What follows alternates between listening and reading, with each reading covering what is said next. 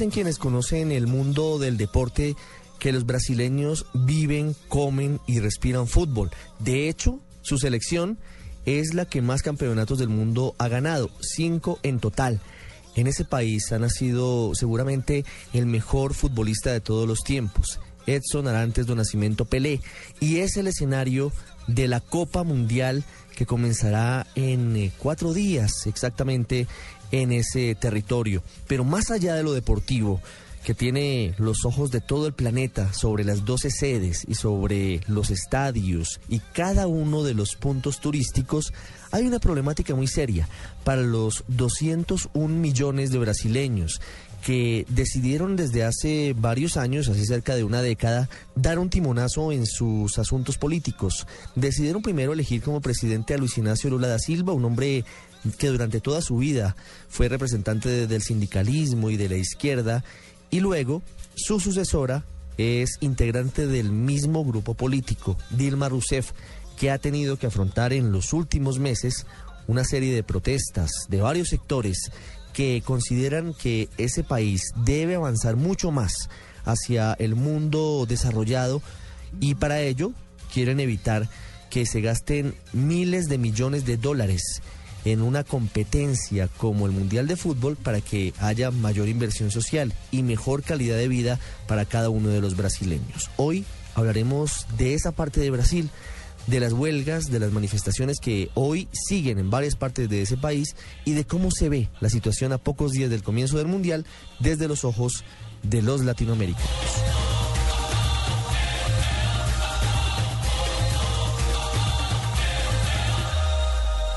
Los hechos que le interesan a la gente en El Radar. Brasil es el escenario de la noticia más importante del mundo, no solamente en este momento, sino desde hace varios meses. Es escenario desde el próximo jueves de la Copa Mundial de Fútbol.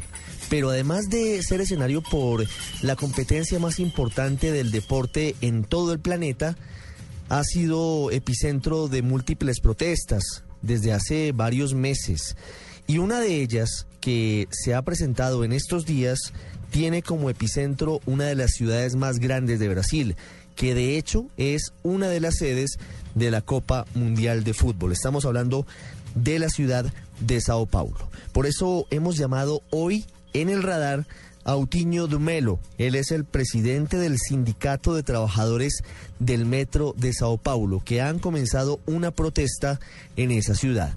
Señor Dumelo, gracias por estar con nosotros. Quiero preguntarle por qué la protesta, por qué las manifestaciones.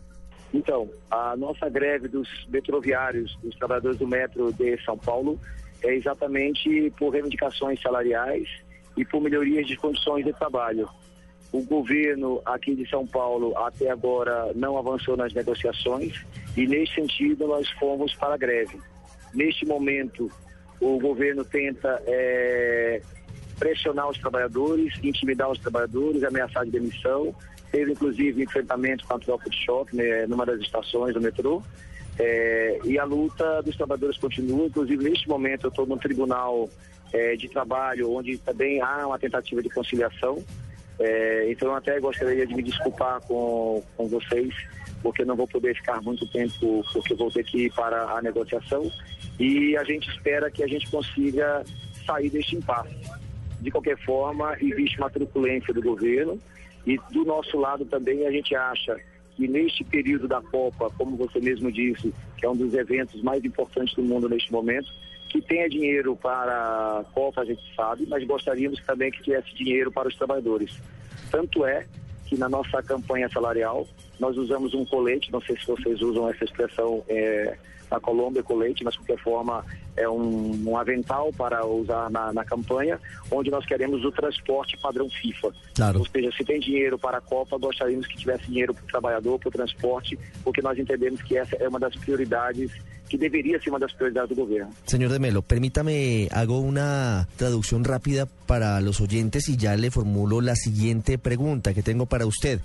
Nos comenta el señor de Melo, el presidente del Sindicato de Trabajadores del Metro de Sao Paulo, que están en huelga, están en parálisis porque tienen reivindicaciones salariales, quieren que les aumenten el salario, dicen que han sido víctimas de presiones por parte de algunos representantes del gobierno y el punto fundamental, que si hay dinero para formar y para haber organizado la Copa Mundial de Fútbol, que cuesta miles de millones de dólares, ¿por qué no hay dinero para mejorar los sueldos de los trabajadores?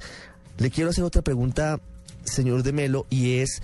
¿Cuáles son las consecuencias para la ciudad de Sao Paulo del el paro que ha comenzado el grupo de trabajadores del metro? Hay grandes trancones, eh, hay tráfico pesado, ¿cómo se moviliza la gente? ¿Cuál es la realidad el día de hoy en Sao Paulo, a cinco días del inicio de la Copa del Mundo?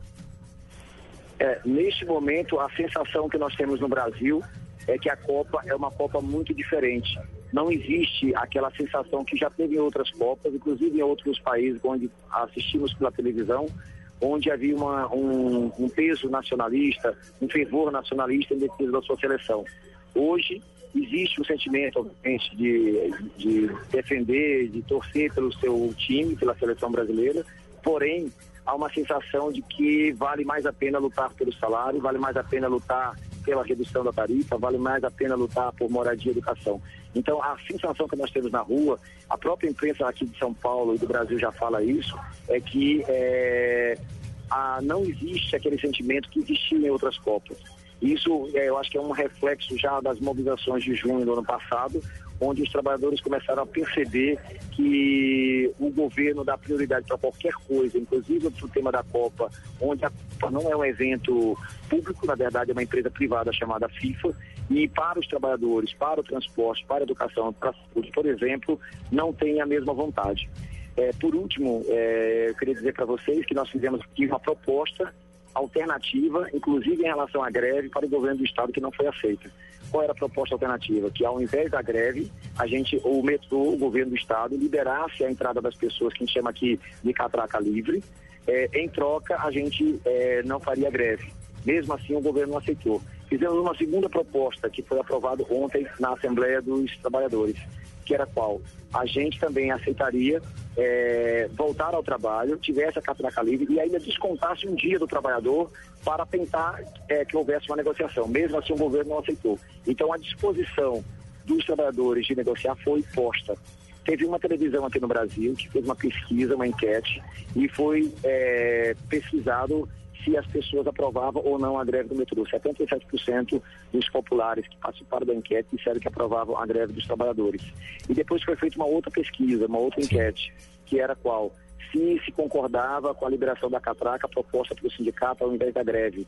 E 82 6% aprovou é, essa proposta. Infelizmente, o governo do Estado até agora não resolveu. Estamos aguardando que haja sensibilidade por parte do governo, mm. mas de qualquer forma, se não tiver, a greve vai continuar. Esta es una copa diferente, nos dice el señor de Melo, no es un mundial que exacerba el sentimiento nacionalista como ha ocurrido en otros países. Dice que espera que haya un cambio de posición y se sensibilicen los funcionarios del gobierno para permitir el levantamiento de la huelga. Quiero formularle, quiero hacerle dos preguntas finales, señor de Melo, agradeciendo estos minutos con Blue Radio desde Colombia. Son dos horas más a esta hora en territorio brasileño. La primera pregunta es, ¿cuántas personas están participando de la huelga de los trabajadores del metro de Sao Paulo? Sí, nós somos 9.800 trabalhadores, nós estamos mais ou menos com mais de, eh, mais ou menos uns 9 mil trabalhadores em greve. Muchas gracias, señor de Melo. Obrigado. Obrigado.